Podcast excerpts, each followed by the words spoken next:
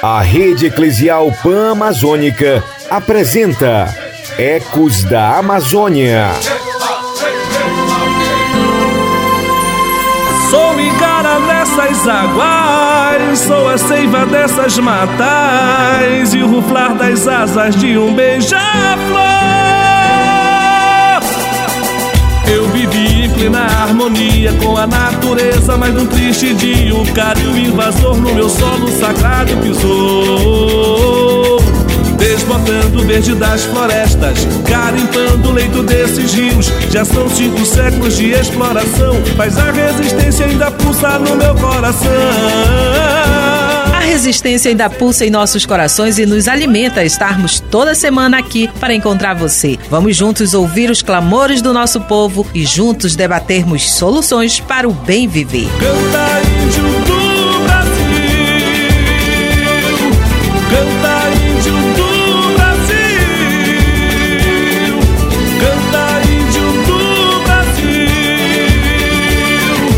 canta queremos apenas ouvir o canto dos indígenas, queremos unir nossas vozes a cada uma das etnias para que haja respeito às culturas e à vivência de cada um. Convite feito, arrume aí a sua bagagem, aumente o volume do seu som, convide os amigos, a família que o nosso encontro no Ecos da Amazônia já está começando. Ecos da Amazônia. E no encontro de hoje vamos continuar dialogando sobre os indígenas em contexto urbano. E a nossa convidada já chegou por aqui e nós abrimos espaço para que ela mesma se apresente. O meu nome é indígena é Karina Tajiputiri Tupinambá. Sou daqui da região norte. Atuo na Associação Multiétnica de Indígenas de Contexto Urbano. Muito bem-vinda, Karina. É um grande prazer ter você aqui conosco. As cidades, antes de virarem grandes centros urbanos, foram habitadas pelos povos indígenas, que acabaram sendo expulsos para as áreas rurais. E hoje vemos os indígenas cada vez reocupando seus espaços. O que você poderia comentar sobre essa realidade? Com a vinda da coroa portuguesa para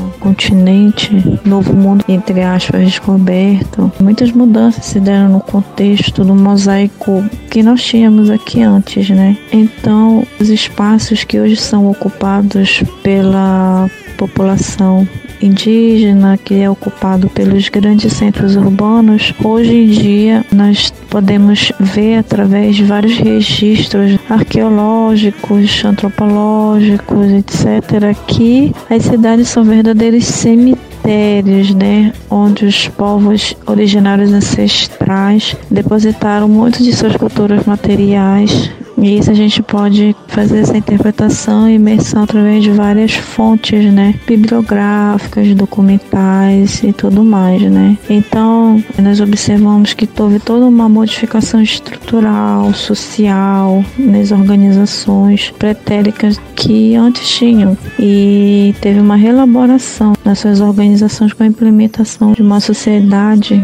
europeia que veio de fora, onde eram os aldeamentos se tornaram vilas, se tornaram posteriormente cidades. Esses aldeamentos eles marcam muito o século XVI, XVII, especificamente também na Amazônia, por conta que ele arregimentou vários indígenas de diversas partes, de diversos lugares, através de processos de descimento. Então, esses descimentos, eles eram parados também, né, pela Guerra Justa. Então, os aldeamentos missionários, eles eram aglomerados de pessoas indígenas de várias etnias, enfim. Muito do uso que se tem em relatos e estudo é que eles foram repartidos e foram utilizados como mão de obra. Foi o que estava sendo desenvolvido, né? Essa nova concepção de urbanidade, de cidade, que estava começando a se desenvolver na Amazônia. Então, as cidades, elas são basicamente um cemitério ancestral. Mas, Karina, o que aconteceu com as populações que resistiram à invasão de seus territórios? Nós observamos que muito dos parentes, eles fugiram, eles ganharam as matas como forma de se proteger de uma série de formas de violência cultural, simbólico, linguístico, físico. Fugiram com suas famílias e ocuparam vários lugares né, dessa imensa Amazônia. Então, se nós temos vários territórios hoje, é graças à valentia, à coragem que nossos ancestrais tiveram em estar ocupando esses espaços para a permanência dessa cultura física, material, espiritual, entre outros. Mas com os processos de implementação de políticas, implementação das fronteiras para obedecer às, regras, né, de convivência dentro desse Estado que obedece uma lógica europeia, nós observamos que muitos dos parentes eles foram expulsos dos territórios e vieram ocupar as cidades, trazendo com eles uma série de situações. Podemos observar hoje em dia que muitas dificuldades nossos parentes que estão em contexto urbano estão é, enfrentando, né? Um deles também se relaciona com a questão da língua, né, da linguagem. Karina, e qual é a principal dificuldade enfrentada pelos indígenas em contexto urbano? Às vezes, quando um parente vai para um determinado atendimento, seja lá qual for, ele não é muito bem interpretado. Então, esse fator da essa intercomunicação, às vezes, ela não fica muito clara, muito compreensível para as pessoas não indígenas. Então, nesse sentido, os que estão ocupando nesses territórios dessas terras que se tornaram cidades é um grande passo. Nós temos um crescente número de indígenas que estão indo para as cidades, parentes que estão indo para as cidades por conta que está ocorrendo dentro dos seus territórios sagrados. Estão indo atrás de trabalho, principalmente atrás de mudanças, né? Positivas para ele e suas famílias. Né? Então, nós precisamos de política pública para eles acessarem de fato esses direitos. E eu sou índio do Brasil e luto contra a opressão. E nessa nova era, a minha flecha é o meu som. E eu sou índio do Brasil e luto contra a opressão. E nessa nova era, a minha flecha é o meu som Que chega com respeito pra honrar os ancestrais Meus heróis me bem o crédito, Burduna e Coca Que lutaram bravamente contra a ordem nacional Deixando com orgulho a herança florestal Que hoje vem sofrendo com um marco temporal E ruralista destruindo patrimônio natural E eu não vou ficar parado vendo o mundo sucumbir Nesse jogo nebuloso que não dá pra fugir Vou buscar a minha paz pra eu poder sorrir Lado a lado com a família Pra nós poder seguir na resistência contra a PEC Que tenta impedir, alimentando um preconceito que tenta nos atingir. Não tenha medo, tamo junto nesse mundo pra unificar. Jamais se cale, seja você em qualquer lugar. Não tenha medo. E nós estamos dialogando por aqui hoje com a Karina Tajiputi Tupinambá, da Associação Multiétnica Wika Kawara, sobre os indígenas em contexto urbano. Karina, você destacou que a linguagem é uma das maiores dificuldades para que os indígenas possam acessar as políticas públicas. Afinal, são 274 línguas indígenas faladas no país. E, infelizmente, poucos são os que compreendem. Mas além dessa dificuldade, qual outra você pode destacar? Lidar com a questão de políticas públicas voltadas para a população indígena que está em contexto urbano é complexa. Primeiro porque os indígenas que vivem no contexto urbano, eles são praticamente invisibilizados pelo sistema, pelo Estado. O que nós precisamos, a princípio, é trabalhar com dados, reapresentar pesquisas. Já tem inúmeras pesquisas né, que tratam com a situação dos índios citadinos, como algumas literaturas tratam, os ressurgentes, emergentes, etc.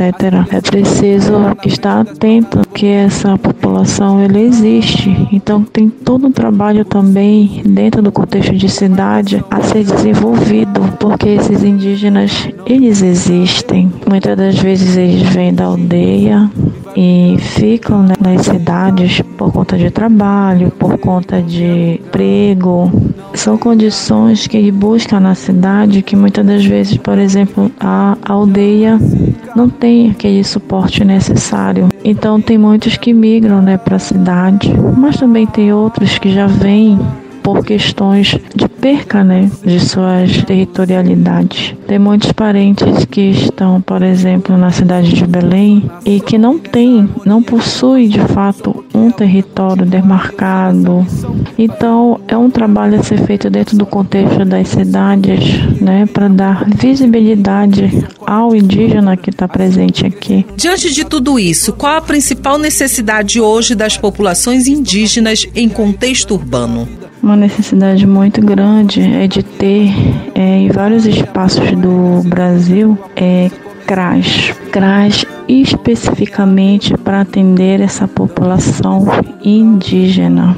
São muitos indígenas que estão em contexto urbano. Então o CRAS facilitaria e muito, né, uma viabilidade de acesso a direitos que esses indígenas têm. Para o sistema, os indígenas de contexto urbano não existe. Então, como que essa população vai acessar a saúde, por exemplo? Como é que essa população vai acessar os sistemas educacionais? Eu vejo como um grande avanço, por exemplo, em Belém tem uma coordenadoria especificamente que atende a população indígena e negra. E é muito importante ter esse tipo de prática no Brasil, porque as necessidades e anseios das populações indígenas são muito grandes, né? Então, para que se quebre, se rompa com esses estereótipos, com esses estigmas, com essas situações às quais os parentes são submetidos na cidade e diversas formas de violência, é necessário sim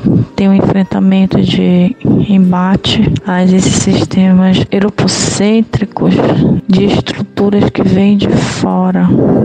É, é necessário que as organizações, que o Estado observe a multiplicidade de identidades dentro do contexto urbano e procure de alguma forma atender essas demandas dentro dos seus aspectos culturais. Como bem disse Karina Tajiputi Tupinambá, os indígenas em contexto urbano existem e precisam ser vistos pela sociedade e pelos governos. Que essa força e resistência se renovem a cada dia para que eles e elas continuem exigindo o que é seu de direito, a vida com dignidade e respeito.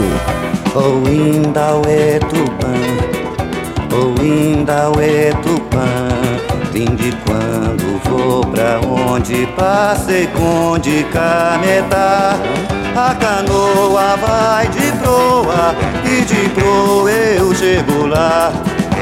Canoa vai de proa e de proa eu chego lá. Bom, agora é hora de pegar carona nessa canoa, porque o nosso encontro de hoje está chegando ao final. Mas a nossa turma já está a todo vapor trabalhando para partilhar mais uma temática com você. Aquele abraço especial e até o nosso próximo encontro no Ecos da Amazônia.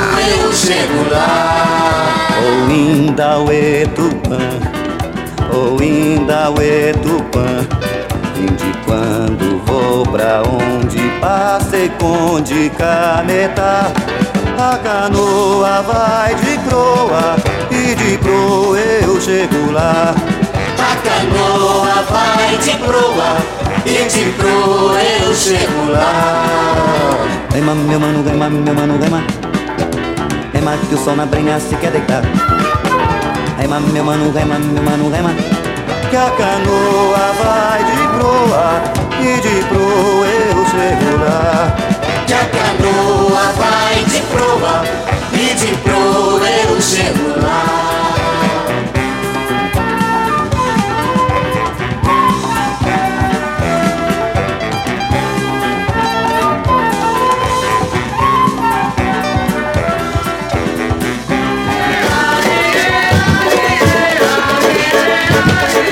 Você ouviu Ecos da Amazônia, uma produção da Repam Brasil.